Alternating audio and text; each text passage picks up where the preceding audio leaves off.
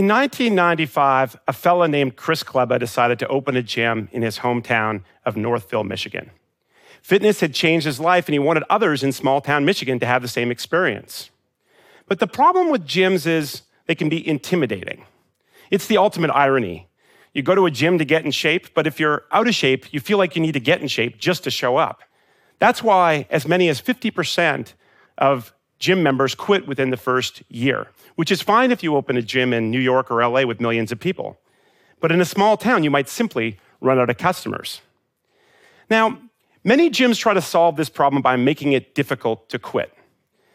So now, not only am I feeling guilty about not going to the gym, but I'm stuck paying $100 a month and I'm still not getting any thinner. But Chris decided to do something different. Chris decided to invest in his workers. He hired overly helpful, overly friendly employees who at any moment were eager to step in and help you learn how to use a piece of equipment without making you feel like you're being judged. The idea was for the 55 year old mom or dad who'd never been to a gym before in their lives to feel welcome and comfortable immediately. Now, my question as a private equity investor is could this really be profitable? There's an old joke about a man who's had too much to drink looking for his keys under a streetlight. A cop comes by and offers to help and asks where he thinks he lost them.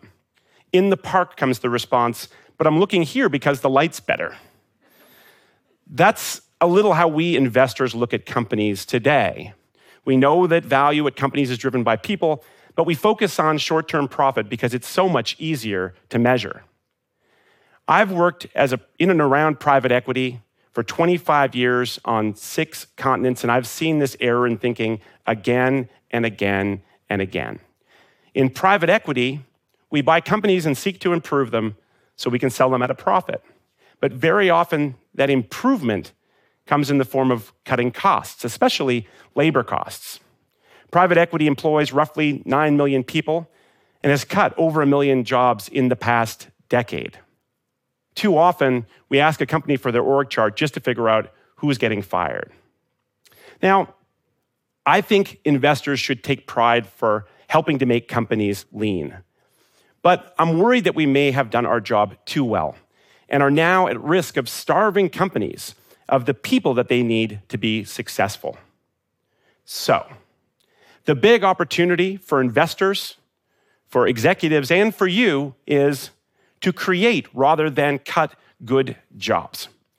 Creating good jobs is now the focus of my work as a social impact investor. But to create good jobs, you first need a definition of a good job, which was surprisingly hard to find.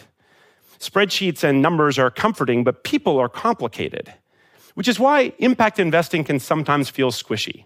Good for the soul, perhaps, but risky for the pocketbook. But my partners and I work at a company that prides itself on using data to solve problems. So we spent the last two years looking at all the academic research, reading all the case studies. We interviewed human capital experts and surveyed workers across hundreds of companies. And from that work, we developed a common sense definition of a good job one that correlates with worker productivity and helps us to build better companies. So here it is. A good job is where a worker, one, is fairly treated, two, has a promising future, three, feels psychologically safe, and four, has a sense of purpose. Now, by this definition, only about a third of jobs today qualify as good jobs. But that's where data driven impact investing can help. By putting hard numbers to each of these conditions, we can score each job at the companies we invest in and then work to improve the number of good jobs at these companies. So let's go through each of these four conditions in turn. And as we do, think about the place where you work. How does it measure up? If the answer is not good, don't worry. You can help point your company in the right direction. So here we go. Number one, a worker is fairly treated. Now, we spend roughly a third of our adult lives working. So, whether you work at Marshalls or Microsoft, you want your employer to pay you fairly for all that time. But many investors see worker pay as a zero sum game. Whatever a company gives to workers must somehow come at our expense. which is why when Home Depot announced early in COVID that they would be offering danger pay and making investments in worker safety, they saw their market value crash by billions of dollars. But our research found over 100 studies that show that appropriate incentives, attractive benefits like retirement accounts and healthcare, and things like flexible schedules more than pay for themselves through improved productivity, higher retention, lower hiring costs. Home Depot itself is a company that's built on the idea of providing better service to customers by employing experts on its shop floors, people who have seen your problem before because they've worked in home repair or construction, and they can help you to fix it better. Now, Home Depot is thriving today thanks to its investment in workers. Now, fair pay is a critical, critical thing, but it's not the only thing that matters, which brings us to our second condition a promising future. Fast food restaurants not only pay low wages, they also offer very little in terms of learning and growth, which is why their employees quit after six to 12 months on average. Think about that the next time you get rude service at the drive through window. But training and career path can help to solve this riddle. Restaurants like Tender Greens in California and Boloco in Boston offer training to their low wage workers that qualify them for management roles. So you might start out as a dishwasher earning 12 bucks an hour, and then with the right training, you could become a restaurant manager in a matter of months, making nearly three times that much. Now, the prospect of tripling your wage is a powerful motivator, and the data shows that workers are much more loyal and dedicated when they feel that their company is helping them to build a career. Our third condition, psychological safety, should be a fairly obvious one. Think of the best boss you've ever had, the one that motivated you to go above and beyond at work. I bet that person was a listener. Because the modern workplace is increasingly a place of communication and collaboration. But many workers find it difficult or risky to speak up. Professor Amy Edmondson of Harvard has studied this issue in government, nonprofits, and companies and found that most people's first instinct is to self protect. Let's face it, life's too short to correct your boss's mistake if you think you might get fired as a result. Not speaking up is invisible, but it can cost the company valuable ideas. It can squander employee talent, or worse, it can put customers or employees at physical risk. Google found from its quest to create the perfect team that the most important ingredient was not the people involved, but rather the team's overall willingness to share and listen. It also found that great teams don't hide from their mistakes, but rather embrace them as opportunities for learning and to add to the overall IQ of their companies. Which brings us to purpose. It's a lot easier to share and listen to others if you and your colleagues feel passionately about your work.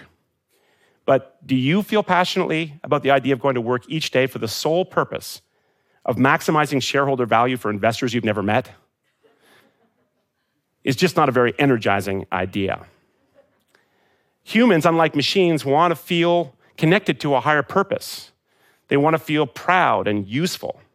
And fortunately, most companies out there do exist for a reason, but it can be hard to tell when so many of their mission statements read like they were generated by a robot.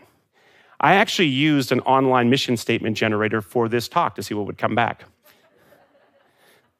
The mission of my TED Talk is to offer smart insights with empathy, care, and thoughtfulness. Not bad for a computer. But a good mission statement is more than just nice words on a PowerPoint. A good mission statement can be the most distilled form of strategy, the guiding light for a company and its employees.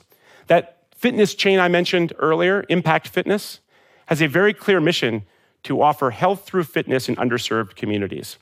And they're deadly serious about it. The founder, Chris, likes to repeat the mission at company meetings. Most gym owners would be thrilled if their customers never showed up, so long as they keep paying the monthly bill. But Chris wants people to show up and work out in his gyms and get healthier. That's why he not only tracked gym usage, but tied it to executive pay. The company has gone from strength to strength, growing from that single gym in Northville, Michigan, to now over three dozen gyms across small town Michigan, Indiana, and now Canada. And it's done so in a way that their employees have every reason to be proud of.